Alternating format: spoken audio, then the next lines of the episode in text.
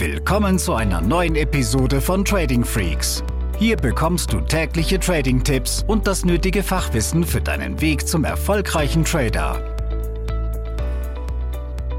Willkommen zu einer neuen Podcast-Folge. Hier ist Tim von Trading Freaks und in dieser Folge möchte ich heute mit dir über acht meiner besten Trading-Regeln sprechen. Ich möchte sie dir vorstellen, damit du ja das eine oder andere mal kritisch hinterfragen kannst, was du gerade so machst, wenn du tradest und hoffentlich den einen oder anderen Tipp mitnimmst, der dich verbessern soll als Trader und natürlich auch für gute Ergebnisse sorgen soll. Es sind einige Tipps dabei, die äh, aus meinem, aus meinem Kopf, aus meinem Mund jetzt stammen. Auf der anderen Seite habe ich ähm, im Netz noch ein wenig recherchiert und Dinge da auch gefunden, die ich aber genauso unterstreiche, wo ich sage, ja, das ist wichtig und genau möchte die in Summe vorstellen. Es sind acht Stück. Wenn du jetzt gerade im Auto bist, könnte es Sinn machen, dass du das dir vielleicht später nochmal anhörst und dann ähm, Notizen machst, das Ganze mitschreibst.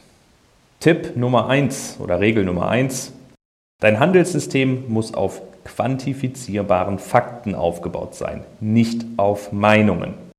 Was meine ich damit? Wenn du eine These hast und die heißt, du nutzt zum Beispiel einen Indikator für Trade-Einstiege und einen anderen Indikator für den Trade-Ausstieg, dann reicht es nicht aus zu sagen, ja, das machen wir jetzt mal so und äh, gucken, was passiert. Ich gehe direkt aufs Echtgeldkonto. Nein. Du musst im ersten Schritt diese These dieses Systems aufschreiben. Schreib sie in ein Buch, auf ein Word-Dokument oder wie auch immer. Ganz klare Einstiegsregeln, ganz klare Ausstiegsregeln, sodass ein Dritter dieses System abarbeiten, handeln könnte, ohne dass du dabei bist. Und dann guckst du über Backtesting, über die ja, Historie, die du im Chart siehst, wie auch immer, wie hat sich dieses System in der Vergangenheit verhalten. Also quantifizierbare Fakten brauchst du, um ein System bewerten zu können. Und dann kommen wir direkt zur Regel Nummer zwei, die baut darauf auf. Ob ein System funktioniert, weißt du nicht nach fünf Trades. Du benötigst mindestens 50 Trades nach exakt selbem Regelwerk und Trade Management. Verletzt du einen Parameter, zum Beispiel, dass du nach drei Trades anfängst, den Stop-Loss jetzt woanders zu platzieren, kannst du wieder von vorne anfangen, was das Testen angeht. Weil ob du einen Stop-Loss zum Beispiel bei einem DAX-Trade 50 Punkte wegsetzt und nach fünf Trades auf einmal sagst, nee, jetzt lege ich den mal 100 Punkte weg vom Einstieg, ist ein komplett neues System oder ein komplett neues Setup und deshalb dann, ja, kannst du eben wieder anfangen, von vorne anfangen, was das Testen und Dokumentieren ähm, angeht. Deshalb nochmal, ob ein System funktioniert, weißt du nicht nach fünf Trades. Du benötigst mindestens 50 Trades nach exakt selben Regelwerk und Trade Management. Regel Nummer drei. Trade, was du siehst, nicht was du sehen willst. Ich erlebe immer wieder, dass Leute sehr, sehr festgefahrene Marktmeinungen haben. Ja, wir haben jetzt hier eine Pandemie. Das muss doch alles fallen. Nein, es muss nicht alles fallen. Seh bitte das große Bild.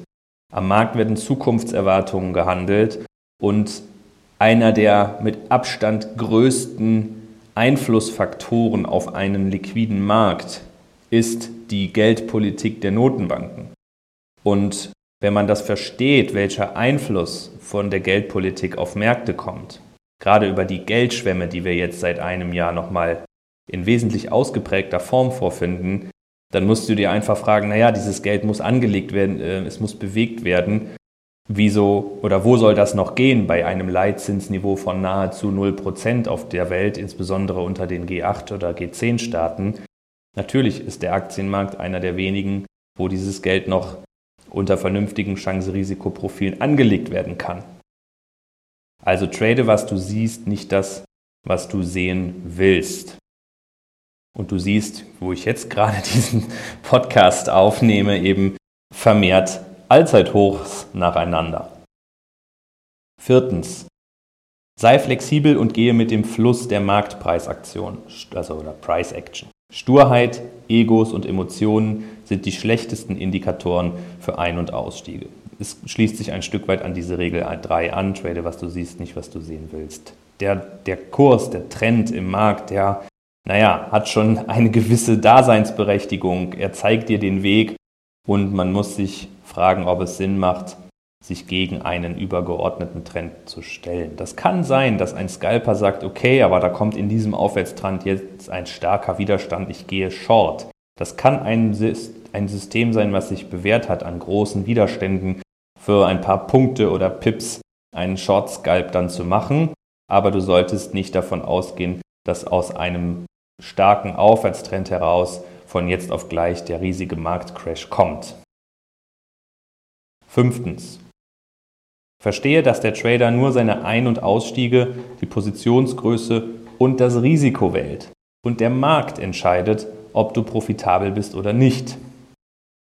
Also, du als Trader kannst festlegen, wie und wann gehst du in den Markt, welche Positionsgröße wählst du und wo gehst du wieder raus. Das heißt, damit natürlich bestimmst du das Risiko. Das liegt in deiner Hand. Nimmst du einen Hebel, nimmst du keinen Hebel, wie viel riskierst du von deinem Kontokapital. Aber das letzte Wort hat immer der Markt. Und auch in einem profitablen Trading-System heißt das, dass dieser Trade, den du jetzt als nächstes machst, im Verlust landen kann. Mach dir einfach klar, dass Verluste dazugehören und dass du nicht weißt, ob der kommende Trade, der übernächste Trade etc. im Gewinn oder im Verlust landet. Auch bei erprobten 5-Sterne-Setups. Sechstens, mache dir keine Sorgen über den Verlust von Geld, das zurückverdient werden kann, sondern mach dir Sorgen über den Verlust deiner Handelsdisziplin. Oft erlebe ich, dass Trader sagen, ach, heute hätte ich 2000 Euro verdienen können, habe aber nur 200 mitgenommen. Oder, Mensch, heute habe ich 500 Euro verloren, das möchte ich mir spätestens morgen früh wiederholen. Und das führt oft dazu, dass der Trader nicht mehr geduldig auf sein erprobtes Setup wartet, sondern einfach irgendwo in den Markt geht, ach, hier sieht es gerade long aus, komm, ich gehe mal rein, wird schon gut gehen. Und das ist der Anfang vom Ende. Weil damit haben wir genau das, was hier in diesem Tipp 6 steht. Du verlierst die Handelsdisziplin.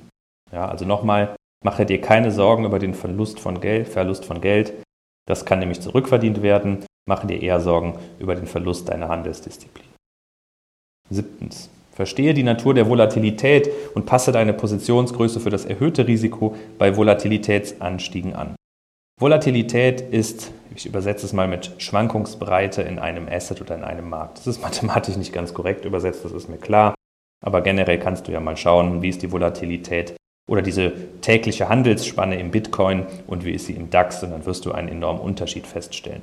Und deshalb macht es eben Sinn, dass man mit Risikomechanismen wie der 1%-Regel arbeitet. Bedeutet, pro Trade riskierst du nur 1% deines Kapitals, dann bleibst du nämlich sehr, sehr lange handlungsfähig. Und das musst du an den Markt anpassen. Man kann es auch im Forex-Markt sehen.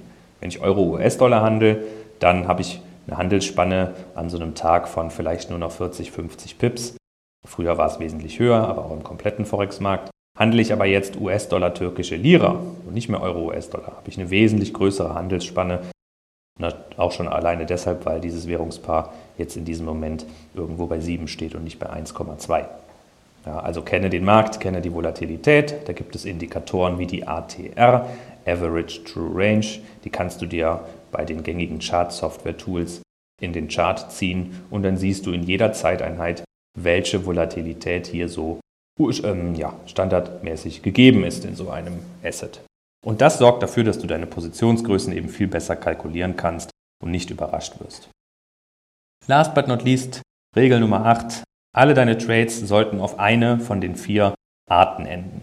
Ein kleiner Gewinn, ein großer Gewinn, ein kleiner Verlust oder ein ausgeglichenes Ergebnis, also Break-Even. Aber niemals ein großer Verlust. Wenn du dich von großen Verlusten befreien kannst, hast du eine große Chance auf einen späteren Erfolg. Also nochmal, ein kleiner Gewinn ist okay, ein großer Gewinn ist umso schöner, ein kleiner Verlust ist okay und Break-Even natürlich auch, ja, also bei plus minus null. Aber sorge niemals dafür, dass ein großer Verlust zustande kommt, weil du ohne Stop-Loss handelst oder weil du diesen dauernd wegversetzt.